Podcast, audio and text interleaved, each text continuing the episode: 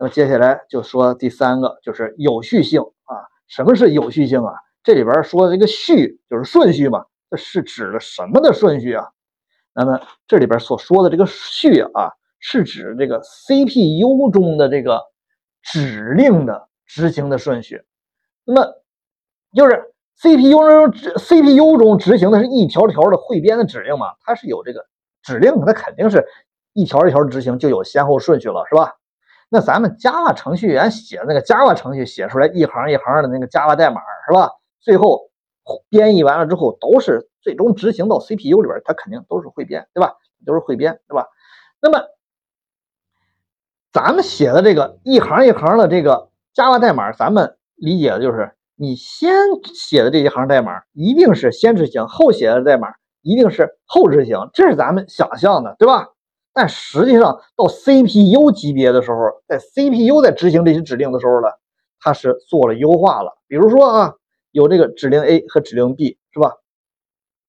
如果这个指令 A 和指令 B 就调换一下顺序了，它不影响这个执行结果的话，那么 CPU 就会进行叫指令重排序。这个这个嗯关键词儿叫指令重排序啊。重排序之后呢，就是就有可能就是先执行指令 B，再执行指令 A。那咱举个例子啊。比如说啊，咱这有两个啊，这个 int i 等于十，然后又有一个 int j 等于二十，这这这两行当然看上是 Java 代码，咱是为了好理解，所以写两行 Java 代码啊。咱们假设这两行就是两个这个汇编级别的这个 CPU 执行的两个指令啊。那么咱看了这两行，咱就知道了，这个 i 等于十和这个 j 等于二十，这这俩你先执行 i 等于十和还是先执行 j 等于二十，这这无所谓嘛，是吧？那么这个时候这个 CPU 就会根据这个。哎，一个怎么着执行速度会更快，来去进行一个指令重排啊？这个指令重排也许会排，也许不会排，他不敢说是不是一定会重排啊？呃，好了，这是理解了这个 CPU 的指令重排了啊。那么，首先指令重排是要保证一个什么原则呢？要保证你执行了之后重排了之后，就跟那没重排一样，明白吧？这必须得保证这个，这个叫 as if zero。就是 as if zero 是什么意思？就是那个顺序的意思啊，就是连续的意思，就好像是连续的执行了一样。就是说这个重排了，就必须得保证这个原则 as if zero 这个原则啊。但是实际上啊，这个指令重排对于单线程的这个程序来说，对吧？这个 CPU 的这个指令重排是绝对不会有问题的，它这个 as if zero 这个是能够保证了。但是对于多线程指令那个重排了，它就有可能出现这个。数据的安全问题了，呃，这个咱这这个打个比喻吧，来来来理想象一下啊，这这个比喻不见得合适啊，不见得恰当，咱咱就是呃举个例子啊，呃，比如说啊，刘能和赵四儿这俩呢去买买冰糕去了，是吧？呃，这个这个买冰糕的这个指令的这个顺序是啥呢？哎，推门进冷饮店，然后呢掏钱，然后呢拿冰糕，是吧？这仨动作是吧？仨指令就当是仨指令。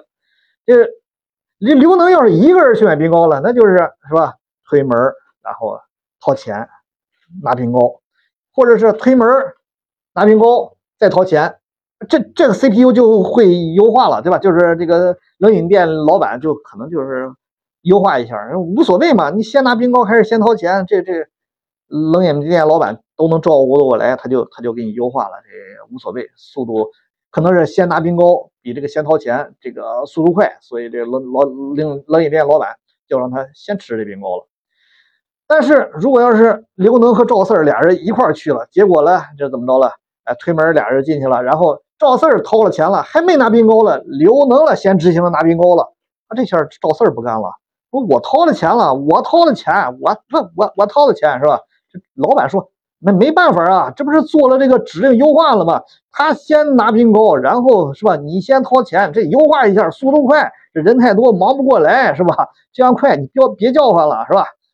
那那那赵四儿能干吗？这赵四儿肯定不干啊！不行啊，这出现了这个多线程的有序问题了。那这就是有序问题就出现了啊。那这问题那个咋解决了？这啊，又是这个内存屏障。这种内存屏障呢，就是处理有序的这个内存屏障。这种内存屏障呢，有四个啊，呃，捋一下啊，也快啊。这这四个其实好记啊，就是 load load 屏障、load store 凭证，store load 屏障，store store 凭证，这这四个这屏障是什么意思呢？load load 就是装载数据，装载数据这屏障这什么意思啊？咱就是先说 load load 屏障啊，这种这种有序屏障是保证什么呢？两条指令这个顺序呢？哎，它它它别让它不允许 CPU 重新进行它排序了，对吧？这是这个是这个问题啊，对吧？如果要是说保证两条指令不允许它重排序了，也就是说你必须得先掏钱再拿冰糕，是吧？这两条指令先掏钱再拿冰糕，你必须得保证这个顺序。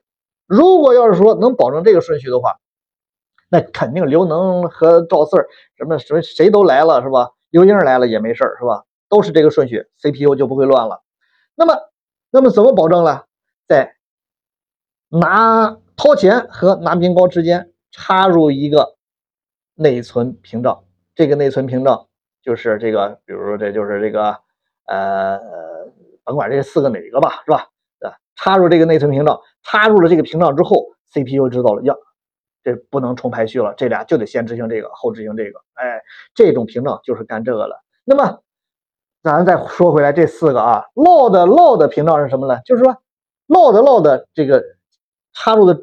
这个屏障插入的呢是前面这个是一个读数据的，后边呢也是一个读数据的，然后插入一个这样的，它前边这个漏读数据和后边的读数据的不能乱序，不能够重排。如果要是它前面是一个写数据的 store 的，那它俩这个这个屏障就不生效，它就可以重排序啊。也就是说，这样的屏障它前面必须是读数据，后边也是必须是读数据，然后这个屏障就生效。那么那同样的，那就是 load store 这个屏障是干啥？load store 的屏障就是前面是 load 的，后边是 store 的，是吧？前面是读数据的，后边是写数据的，这样的这个屏障它就会挡住它，这俩就不能重排序了。类似的 store store 了，就是前面是 store 的，前面是写数据的，后边是读数据的，这个屏障挡住它了，它就不能重排序了。哎，这最后这个 store store 的就好理解了啊，就不用多说了。说白了啊，这个。有序性的这个内存屏障了，就是禁止 CPU 对前后两条指令，就是这种屏障是插入到两条指令之间的啊，就是禁止对前后这两条指令进行重排序。哎，有了这个屏障了，那 C 多线程下的这个 CPU 也不能进行重排序优化了，这就解决了有序性的问题了。刚才又说了说，又说到这个内存屏障的一个细节了，咱今儿就不唠这个内存屏障的细节了，那个咱以后再说。啊，这个关于多线程的原子性啊、可见性啊和有序性啊，这都是啥意思？你明白了吧？